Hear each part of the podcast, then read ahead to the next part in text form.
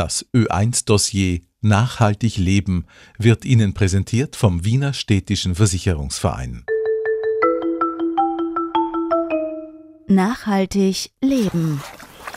Also wir sind jetzt immer am Schlossberg heroben, in einem St. Laurent Weingarten von uns. Und das ist eben auch so eine Maßnahme, die wir in manchen Weingärten wieder eingeführt haben oder zurückgebracht haben, die Wasseroberflächen.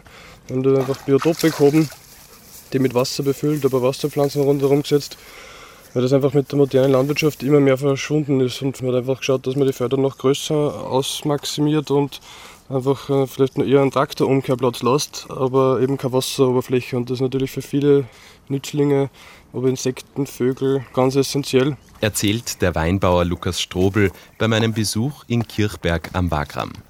Die Weingärten bewirtschaftet er gemeinsam mit seinem Vater Clemens nach biologischen Standards.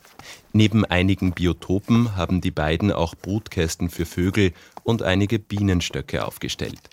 Der Unterschied zum konventionellen Weingarten ist leicht zu erkennen. Dann schaut es dann doch immer ein bisschen wilder aus, weil teilweise die Pflanzen recht hoch wachsen. Und auch im Unterstockbereich oder im Zwischenstockbereich haben wir dann teilweise das durchwurzelt und begrünt. Während unseres Gesprächs gehen wir am konventionell bewirtschafteten Weingarten eines Nachbarn vorbei. Das Moos im Unterstockbereich verrät, dass hier Herbizide eingesetzt wurden, erklärt Lukas Strobel. Optisch steht der Bio-Weingarten dem konventionellen allerdings etwas nach, gibt er zu. Die Beeren sind kleiner und die Farbe der Blätter deutlich blasser. Für einen Nichtkenner würden vielleicht die Bio-Weingärten sogar etwas schlechter oder wilder ausschauen. Geschmacklich, wie gesagt, glaube ich, ist wieder eine ganz andere Geschichte. Wir haben eben die dickeren Schalen, mehr Phenole, mehr Antioxidantien in den Trauben, somit auch mehr Geschmack. Ein wichtiger Baustein für diesen Geschmack ist die Arbeit im Weingarten. Um die Artenvielfalt zu erhalten, mäht Lukas Strobel immer nur einen Teil der Begrünung zwischen den Rebzeilen. Also die Idee ist, dass man einfach einen Humusaufbau betreibt, indem man viel Sonnenlicht einfängt. Die Pflanze wandelt natürlich das CO2 in Kohlenstoff um und bindet das dann so langsam in den Boden und über unsere Mikroorganismen können wir das dann wirklich im Boden fixieren, wieder Pflanzen verfügbar machen und das ist eigentlich dieser natürliche Nährstoffkreislauf, den wir da anstreben.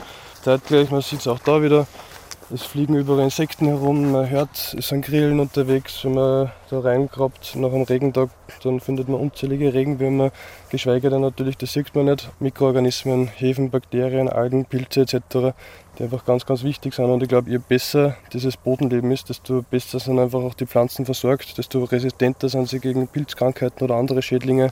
Aufgrund der extremen Wetterschwankungen machen Pilzkrankheiten und Schädlinge dem Weinbau immer mehr zu schaffen. Einige Winzer setzen deshalb auf pilzwiderstandsfähige Rebsorten, auch Piwi genannt. Wir verwenden es immer wieder zum Nachpflanzen. Wir haben jetzt auch die ersten zwei Weingärten mit Piwi-Rebsorten gepflanzt. Wobei ich glaube, es ist schon ein bisschen ein Weg, den man da gehen muss mit den Piwi-Rebsorten, bis die wirklich einfach das Ganze ersetzen können. Weil es einfach geschmacklich teilweise noch schwieriger ist oder vielleicht auch die Winzer noch herausfinden müssen, wie man das mit denen umgeht. Piwi-Wein, ein Zukunftsprojekt. Damit sich auch diese Reben gut entwickeln können, muss der Weinbauer das ganze Jahr über für beste Bedingungen sorgen. Den Anfang des Winzerjahres macht der Rebschnitt im Winter. Das ist auch, glaube ich, schon sehr essentiell, vor allem auch für die Langlebigkeit der Pflanzen.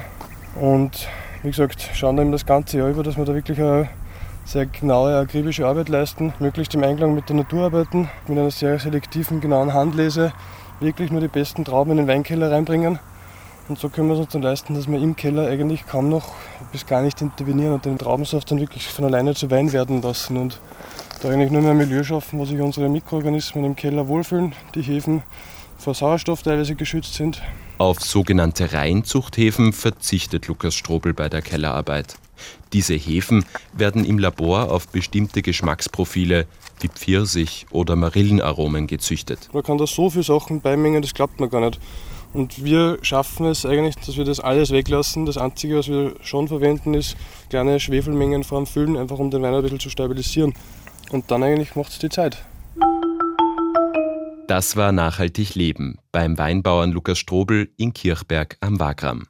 Gestaltung Till Köppel. Weitere Sendungen zum Thema finden Sie dauerhaft verfügbar online unter oe1.orf.at-nachhaltig leben.